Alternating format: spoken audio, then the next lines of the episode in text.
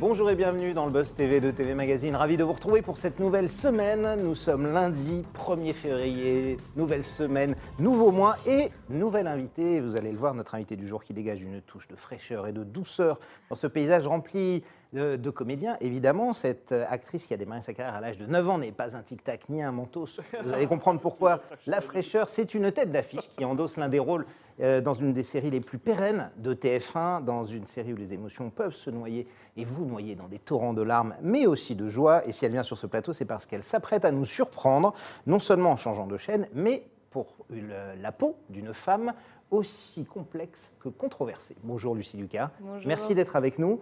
Euh, la petite femelle, c'est le nom de la fiction, ce sera sur France 2. Je précise, hein, on a beaucoup l'habitude de voir sur TF1. vrai. Donc ce soir, il faudra mettre la 2. hein, ce sera à 21h10. Euh, c'est un unitaire euh, qui est tiré d'un fait divers qui avait beaucoup fait parler à l'époque, celle de Pauline Dubuisson, une femme qui avait été accusée d'avoir tué son amant de sang-froid et qui avait été adaptée par Henri- Henri-Georges Clouzot, hein, le maître du thriller français dans les années 60. Euh, c'est s'appelait La Vérité. C'était avec Brigitte Bardot qui tenait le rôle de Pauline Dubuisson. Euh, Qu'est-ce que ça fait comme ça de se mettre dans les pas juste de quasiment la plus grande star, la plus grande actrice française du XXe siècle quoi? Pas de pression, tout va bien. je, Non, mais- je commence comme ça, Lucie est paralysée. Non, mais pas de pression parce que ça n'a rien à voir en fait. Euh, Ces films sont tellement différents euh, que voilà, l'histoire de Clouseau euh, se- s'inspire du fait divers de Pauline Dubuisson. Mais, euh, mais c'est Il pas le du tourne tout à sa l'histoire- C'est pas du tout l'histoire de Pauline Dubuisson qu'on voit. Et, et- et- et le personnage de Brigitte Bardot ne ressemble vraiment pas du tout, mais du tout, euh, à ce que, à- aux éléments qu'on avait sur le caractère de Pauline Dubuisson. Donc, euh, donc voilà. euh, Vous l'avez regardé quand même ou pas? Oui, bien sûr, Ouais j'ai Ouais. vu ce film, mais, mais voilà, j'ai fait une distance tout de suite, puisque ça n'a rien à voir. Là, on est plus effectivement dans, la vérité. On va en parler hein, de cette affaire euh, Pauline Dubuisson. Effectivement, on est en direct sur Figaro Live, sur tmac.com et sur la page Facebook de TV Magazine. Cette page Facebook est à vous, chers internautes. Vous pouvez poser toutes vos questions à Lucie Lucas. Allez-vous regarder cette fiction ce soir Êtes-vous un fan absolu de Clem depuis les débuts? Euh, Si vous avez des questions à poser à Lucie, des suggestions, des remarques, vous n'hésitez pas. Évidemment, elle répondra à tout cela après les news médias de Damien Ganivez. Bonjour Damien Canivez, comment allez-vous aujourd'hui Ça va pas mal. Salut Lucie.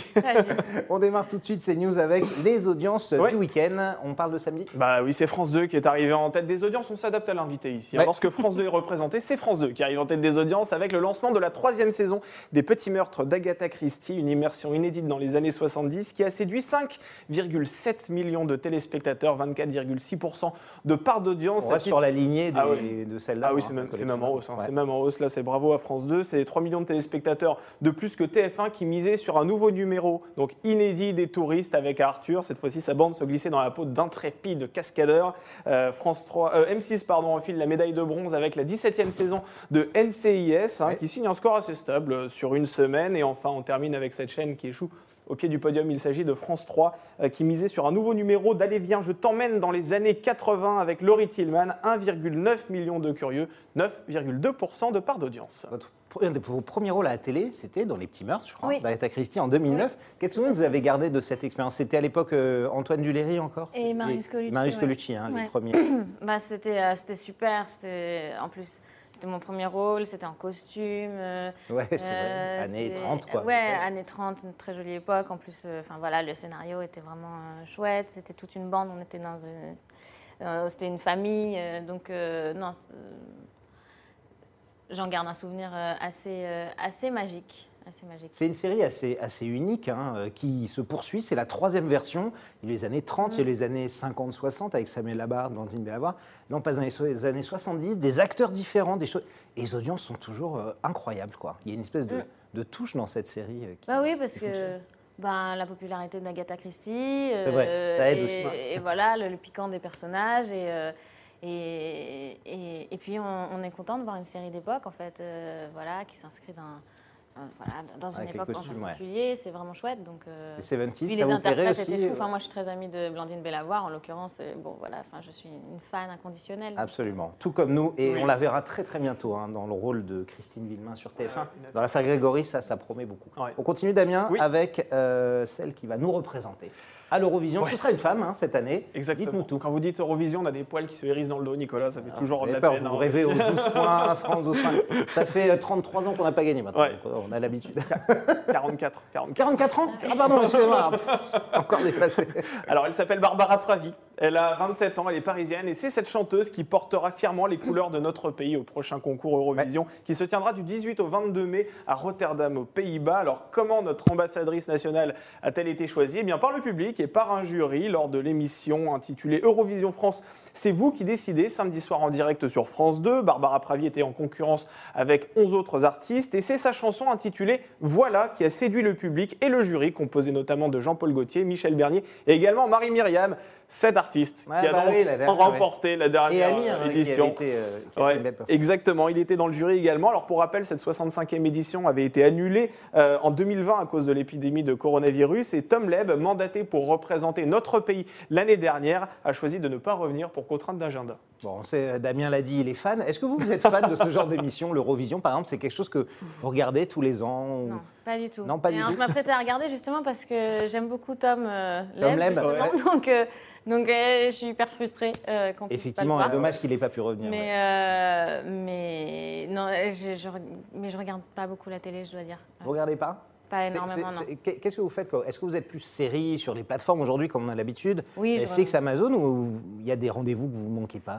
euh, Des grands rendez-vous pour pas vous Amazon, Non. mais euh, Netflix, Netflix, ouais. et puis euh, voilà d'autres encore. Il y a Imago TV aussi, si vous connaissez pas Imago TV, je vous Ah, conseille. Imango TV. Imago TV. Imago TV. C'est euh, voilà, c'est une plateforme où on peut voir beaucoup de choses sur do- documentaires et de fiction sur bah, l'écologie, le, le monde de demain tel qu'il pourrait être en fait. Euh, c'est hyper intéressant. Donc voilà, mais sinon je- j'essaye de lire aussi euh, un maximum en fait. Ouais, c'est bien. T'en décrocher un Ah petit oui. peu la télé.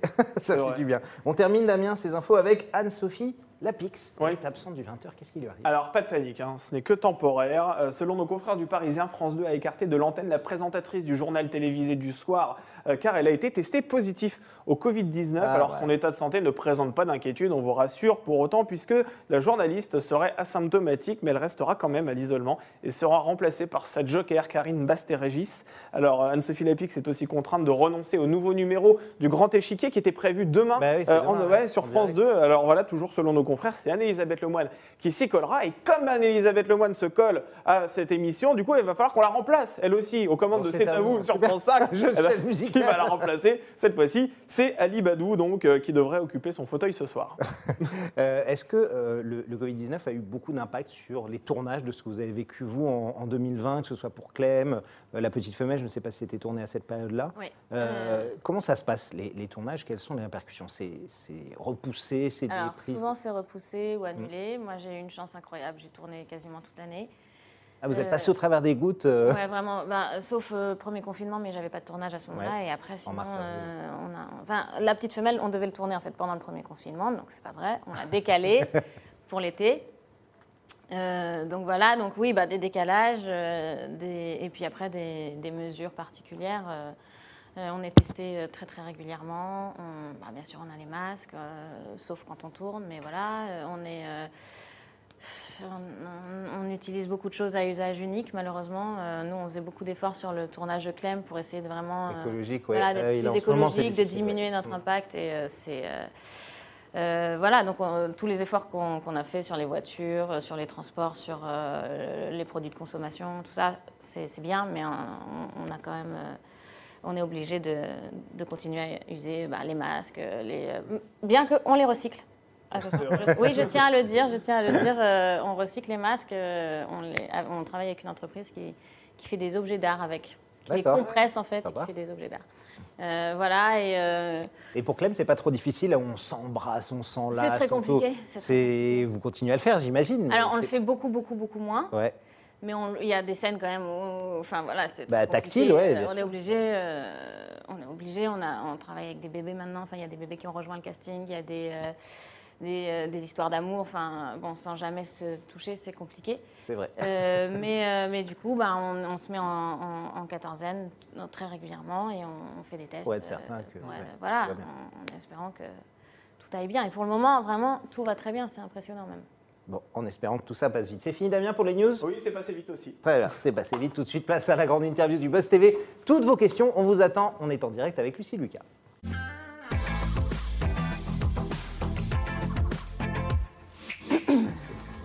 Caché derrière la caméra, nous vous laissons évidemment, chers internautes, seuls face à Lucie Lucas. Vous allez pouvoir lui poser dans quelques instants toutes vos questions. On va parler euh, de La Petite Femelle, hein, qui sera diffusée ce soir, euh, Lucie, à partir de 21h10 sur France 2, dans lequel vous interprétez le rôle de Pauline Dubuisson, l'histoire vraie de cette femme qui a été accusée hein, d'avoir tué son amant euh, de sang-froid. C'était en 1951. hein. Elle l'aurait abattu de trois balles. Qu'est-ce qui s'est passé en fait dans la tête de ce, personnage au moment de cette histoire? Qu'est-ce qui a basculé? Euh, on peut- bah, euh, bon, déjà, on- n'y était pas. Donc, Non, on n'était pas. donc on ne peut que supposer. Je parle de la fiction en tout cas. de- Mais en tout cas, sur la fiction, euh, ben, en fait, c'est une histoire d'amour euh, qui tourne pas bien. Euh, les, deux les deux protagonistes se rendent un peu fous. Et, et au bout d'un moment, nerveusement, le personnage de Pauline craque complètement et fait une espèce de burn-out. Et, euh, et, elle, euh, et elle décide d'aller euh, faire un, chantage au suicide, en fait, euh, auprès de son, de son ex-amant. ouais. Et, euh, et en fait, ça ne se passe pas comme prévu. Et on, on constate que lui est mort de trois balles mortelles. Euh, et elle euh, n'a de cesse de dire euh, Je n'ai jamais voulu le tuer, c'est moi que je voulais tuer. Et voilà, et il s'est précipité sur moi, le coup est parti. Et après, je ne comprends pas ce qui s'est passé. Mais Il est parti trois et fois en fait, fait le coup. il est parti Ouais. trois fois. Mais c'est vrai que ce qui est étonnant, c'est que il y avait tous les éléments pour traiter cette, affaire comme un crime passionnel. Et, et, et dans un crime passionnel, on n'est pas condamné à perpétuité en général, et encore moins à mort. Et, euh, et en fait, elle a jamais eu, euh, son, affaire n'a jamais été traitée de cette façon-là euh, à cause de, son comportement, c'est-à-dire parce qu'elle elle remettait en cause les, mœurs, en fait, les, bonnes mœurs, et, qu'elle voulait être libre. Elle a tout de suite été. on a essayé vraiment de la broyer et de la faire passer pour quelqu'un, pour une tueuse de sang-froid. Et donc, à euh, et donc du coup, évidemment, hein. la peine était bien plus grave, enfin, ouais, la, peine bien plus lourde, en fait. Et euh, voilà.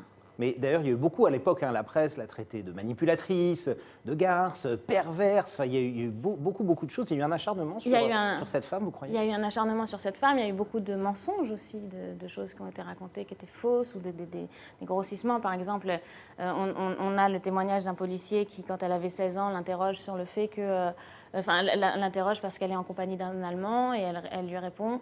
euh, c'est lui qui l'écrit, hein, que euh, ben oui, c'est la troisième fois qu'ils se voient à cet endroit, euh, c'est un rendez-vous, mais voilà, ils ne font que discuter.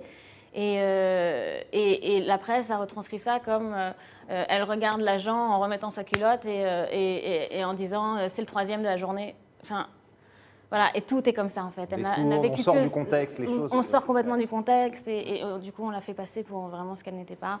Et, ça a été à charge, euh, retenu à charge évidemment. Alors, c'est un personnage évidemment euh, complexe, c'est un personnage réel. Comment on rentre euh, de- dans la peau d'un personnage comme ça? Vous, vous avez l'air de vous être quand même documenté sur elle, sur l'affaire, etc. Comment vous avez fait pour, pour endosser ce rôle, Lucie? Euh, Entre la fiction et ce que vous voulez garder de la réalité aussi, j'imagine. Bah, en fait, déjà, euh, c'est beaucoup, beaucoup de pression de jouer quelqu'un qui a existé, et surtout quand c'est quelqu'un qui a subi euh, autant de, de médisance et de. enfin, de- euh, donc, j'avais vraiment pas envie d'en rajouter, j'avais surtout pas envie de la trahir, et je me disais que si vraiment il fallait exhumer son histoire, c'était vraiment pour, euh, pour essayer d'apporter un regard beaucoup plus humain, en fait, euh, sur ce qui s'était passé. Et, et donc, oui, j'avais peur de la trahir, donc je, dis, j'ai j'ai prié.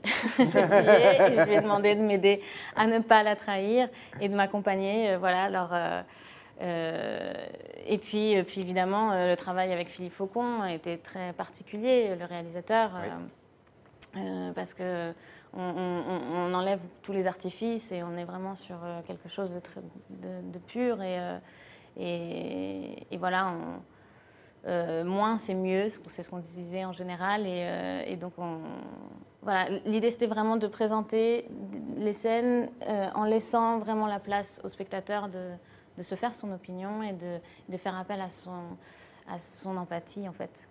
Pour le personnage, effectivement. Damien On est en direct sur la page Ouais. Facebook de TV Magazine, sur le Figaro.fr ég- également. Alors on va vous soumettre déjà le commentaire de Jean-Laurent. Très sympa, Jean-Laurent. Franchement, c'est un vrai plaisir de vous voir avec le sourire. Vous êtes toujours aussi pétillante et aussi sans problème. Je serai au rendez-vous comme toujours. Voilà.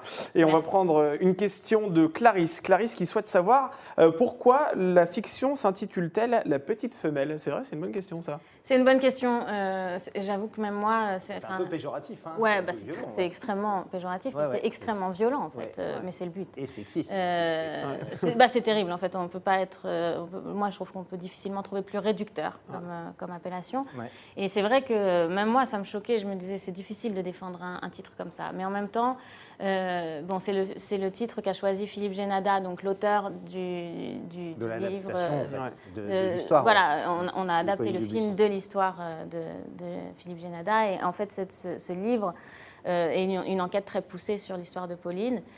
Et voilà. euh, pff, pardon, je me suis perdue. Non, non, c'est une bonne explication parce que c'est vrai qu'on se demandait pourquoi. Et, en Non, vous fait, dites- pour avoir vu la Oui, fiction, et- on le voit à aucun et- moment, euh, la petite femelle. Non, voilà. Et en fait, Voilà. l'idée, donc, c'était de, bah, de, de rappeler le, le livre, bien sûr, et c'était aussi de, de, de montrer que, voilà, en fait, des mots peuvent avoir une violence inimaginable, et vous, on peut vous trai- Mm. traiter, même si c'est pas avec des coups ou quoi, euh, d'une façon horrible. Et, et ce choc-là, il faut, faut le voir. Souvent, on est vu comme des petites femelles, les femmes. C'est vrai, il faut le dire.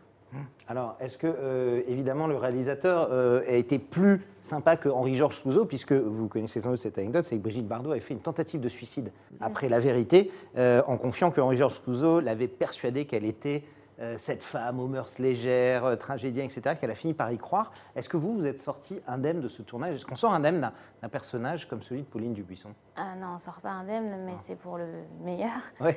Euh, non, vraiment, moi j'ai l'impression d'avoir beaucoup grandi pendant ce tournage. Euh, C'est un tournage qui nous a tous bouleversés. Je pense Philippe Faucon aussi. On a tous été vraiment euh, euh, cueillis par, euh, par cette histoire qu'on racontait. Et, euh, et je pense qu'on n'était vraiment pas les mêmes au début et à la fin du tournage, euh, ça c'est certain.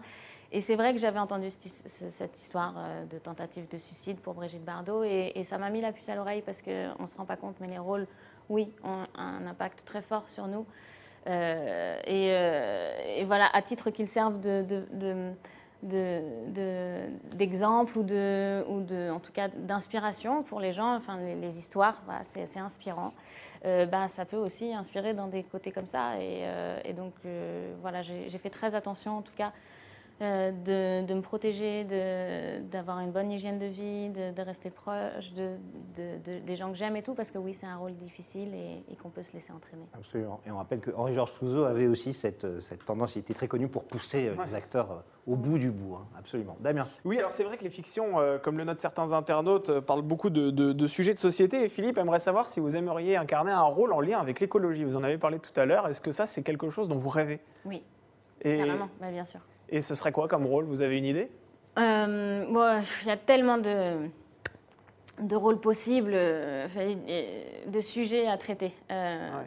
Mais en tout cas, c'est sûr que moi, j'ai plus envie de, de travailler pour. euh, j'ai plus envie de faire des films qui ne racontent pas des choses qui sont extrêmement importantes pour moi. Et l'écologie, les gens qui me connaissent savent que c'est- c'est majeur pour moi. C'est important. Et euh, donc voilà, d'ailleurs, dans la dernière saison de Clem, on, on- on a parlé hein, d'écologie, de- d'activisme, de, euh, de scandales sanitaires. À votre demande? Euh, ben oui, Ouais. à ma demande, mais aussi euh, parce que la production, les scénaristes, la chaîne, tout le monde se rend compte que qu'il faut que ça rentre dans notre quotidien beaucoup plus et que ce soit qu'on ait l'habitude, qu'on prenne l'habitude de parler de ces choses-là. Donc euh, voilà, ça s'est fait un peu naturellement. Mais euh, voilà, moi je j'ai pas l'intention d'arrêter de parler d'écologie et certainement pas dans les fictions dans lesquelles je participe. Alors là, évidemment, c'est une fiction tirée d'un fait divers, hein, La Petite Femelle. Euh, récemment, on a eu euh, Jacqueline Sauvage, on ne va pas tous les citer, hein, Un homme ordinaire avec Arnaud Ducré sur l'affaire du pont Ligonnès, une affaire française qui arrive avec euh, justement Blandine Bellavoir, l'affaire Grégory, euh, Le mensonge sur l'affaire Iacono avec Daniel Auteuil.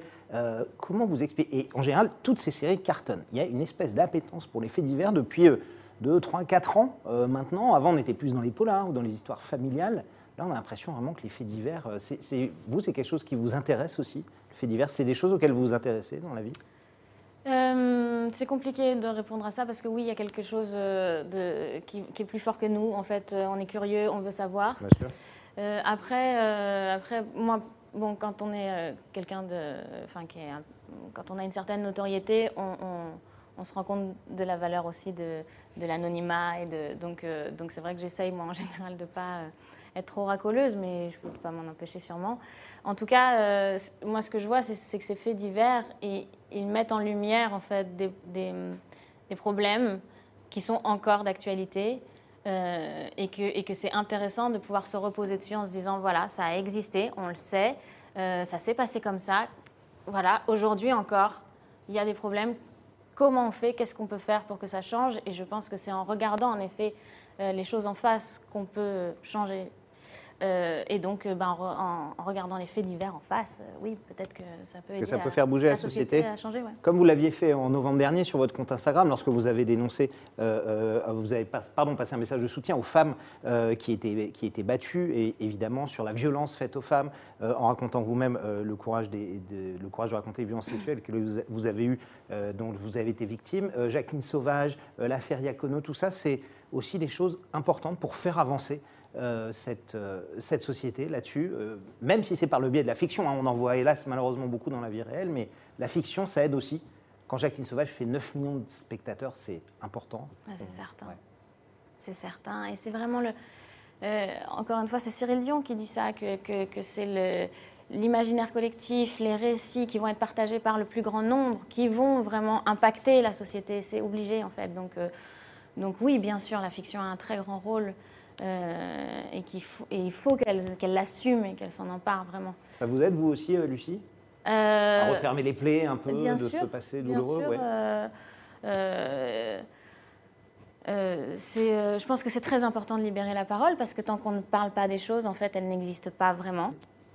Et donc, encore une fois, on ne peut pas s'y attaquer pour les changer, les résoudre. Donc, donc c'est, très important et c'est très important aussi de parler parce qu'on se rend compte tout de suite non seulement qu'on n'est pas tout seul, loin de là, mais qu'on peut être soutenu euh, et qu'ensemble, en fait, euh, on peut faire avancer les choses, encore une fois, euh, si on s'y met ensemble. Mais pour s'y mettre ensemble, il faut quand même apporter l'étincelle de bon, il y a un Bien sûr. problème là. Voilà. Et Donc, de- depuis MeToo, effectivement, la parole s'est beaucoup libérée. Elle est venue d'ailleurs des, des comédiennes, hein, comme vous, euh, de- de- des États-Unis notamment. Est-ce que vous sentez, vous, à votre échelle, en France, de comédienne, que les choses sont en train de changer petit à petit, euh, Lucie? Oui, elles, Vous, vous sont- le voyez vraiment, ça? On- Moi, je vois. Ah ben, c'est incroyable en fait, Ouais. Euh, parce que euh, le comportement des gens n'a pas complètement changé. Il y a encore plein de réflexes euh, assez nauséabonds ouais. D'utilisation du corps de la femme, de son image, de, euh, d'intimidation. Euh, voilà, il y, a- il y a beaucoup de, de mauvais travers qui existent encore, mais grâce à MeToo, il suffit maintenant de dire, OK, alors en fait, je ne suis pas une personne toute seule, je suis connectée à des millions et des millions de gens. ouais. Et si, euh, et si on ne trouve pas un terrain d'entente, en fait, eh ben, eh ben je, je vais parler de ce qui se passe. Et, euh, et ben, ça change tout. Voilà, ça a inversé complètement les rapports de force et ça a, équi- ça a apporté un équilibre. Donc je ne suis pas du tout pour le tribunal populaire, mais en attendant que la justice soit vraiment juste, euh, eh ben, je trouve ça très bien, oui, qu'on puisse euh, parler sur Internet et, se regrouper. Faire des, en tout cas, dénoncer ces, ces traitements-là. Damien Une question de Tristan. Est-ce que vous aimeriez participer à Danse avec les stars? On vous l'a Rien déjà proposé. on est carrément Rien à voir.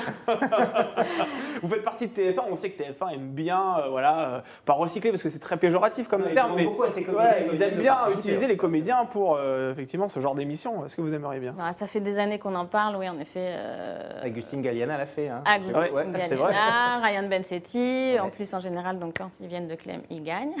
Ça se rapproche de vous, là, Lucie, hein, à un moment. euh, vous Et donc, pas ça fait un moment qu'on en parle et tout ça. Et, euh, et voilà, oui, ça m'amuserait. Après, il faut que ce soit possible dans mon emploi du temps. Et je dois avouer que faire Clem et Danse avec les stars en même temps, ça paraît euh, un exercice. C'est compliqué, hein, c'est Ouais. beaucoup de semaines en fait de, de boulot. Et, et- On va voir, on verra.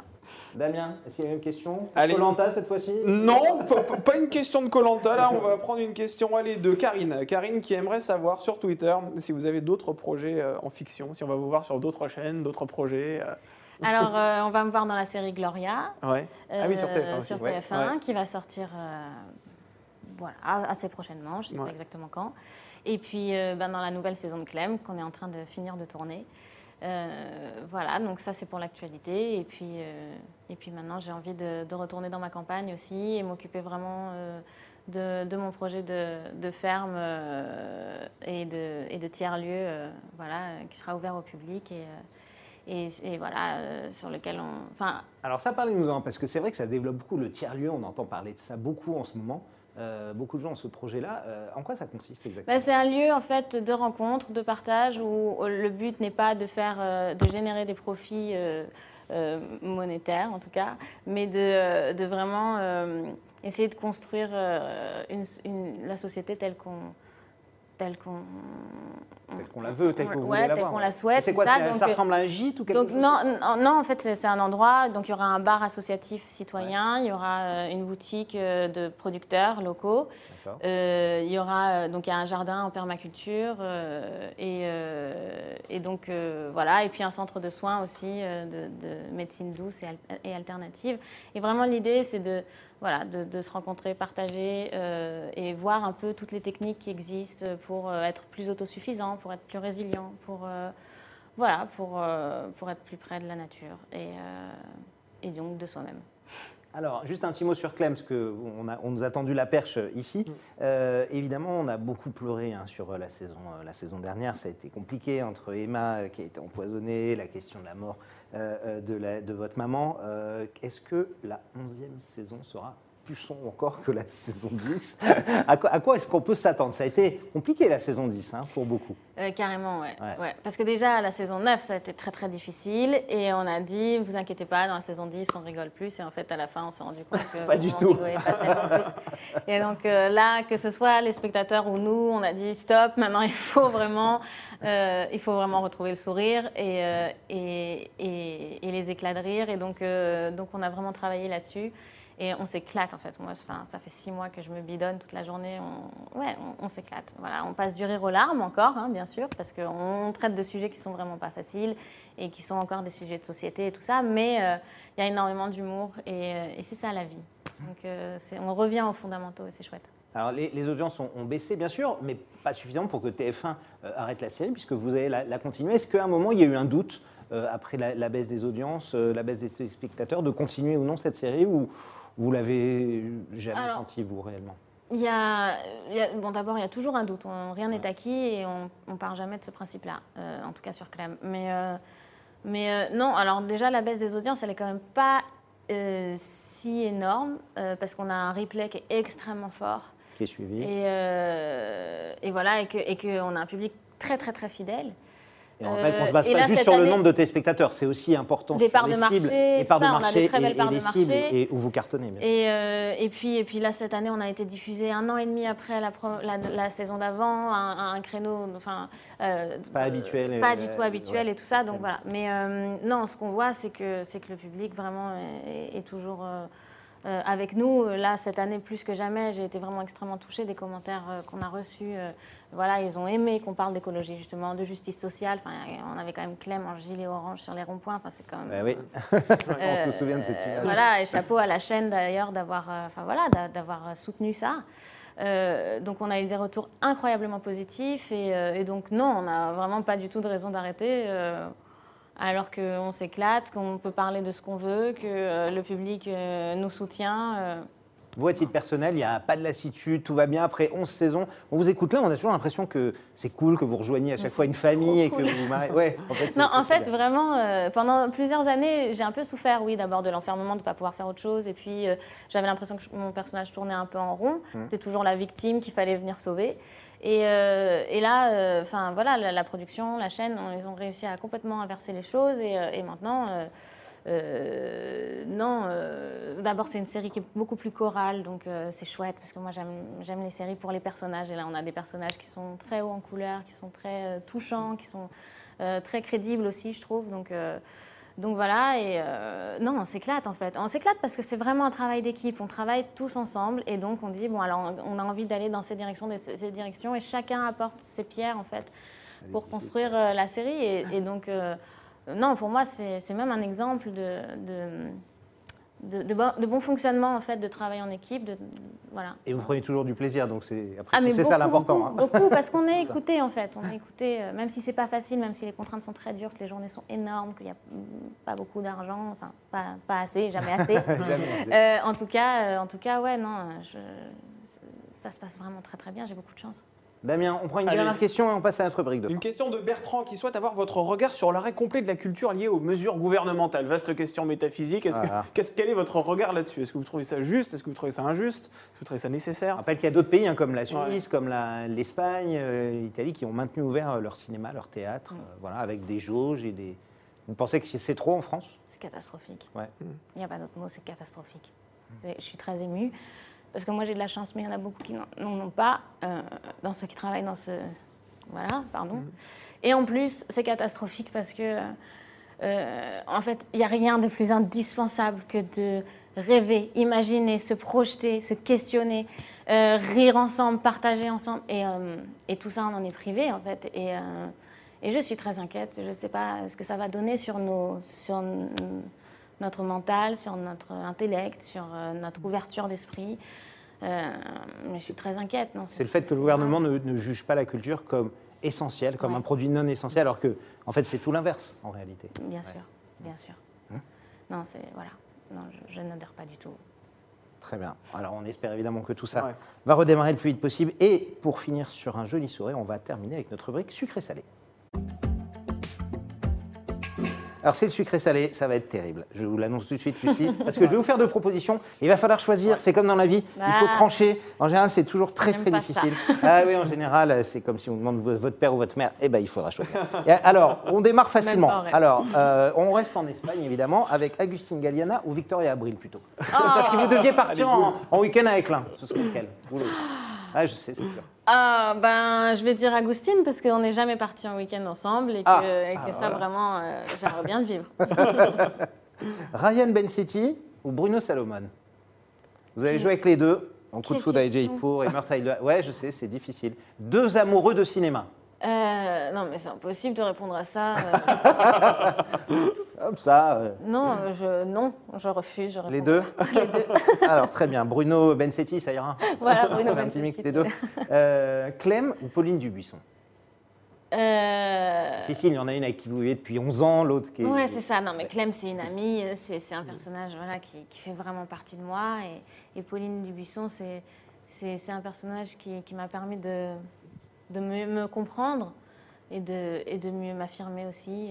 Oh, euh, non, bah, si je dois en choisir un, euh, on va dire Pauline Dubuisson parce que c'est- voilà, c'est c'est- c'est un, un immense honneur. Celle qui vous a, qui vous a marqué. Euh, Bah, oui, mais pas, pas plus que Clem. Plutôt drame ou comédie? Comédie. Si vous deviez. Ouais, vraiment. Comédie, mais alors là, vraiment, direct. Sur 100%. Ouais, ouais, moi j'ai besoin de rire. J'ai besoin de rire, de faire rire. euh, et je pense qu'on peut faire passer énormément de choses euh, avec l'humour. Donc, euh, comédie. Cinéma ou télévision? Euh, télé.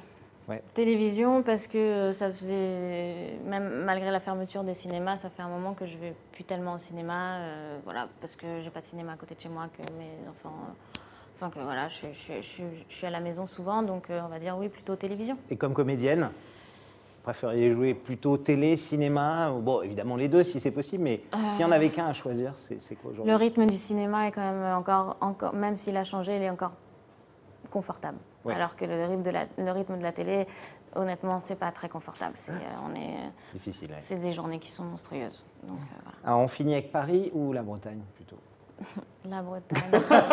Désolée, Paris. elle hein, rêve d'y retourner, regarde, voilà. euh, voilà, mais euh, non, non, la Bretagne sans hésitation aucune. C'est sorti du cri du cœur. Eh bien, vous allez pouvoir y retourner en Bretagne car c'est terminé. Lucie, cette interview, merci d'avoir été avec nous. Je rappelle que vous interprétez le rôle de Pauline Dubuisson. Il ne faut surtout pas rater La Petite Femelle. Ce sera ce soir, euh, 1er février, en prime time sur France 2. 1. Euh, ne vous trompez pas, Clem, c'est TF1.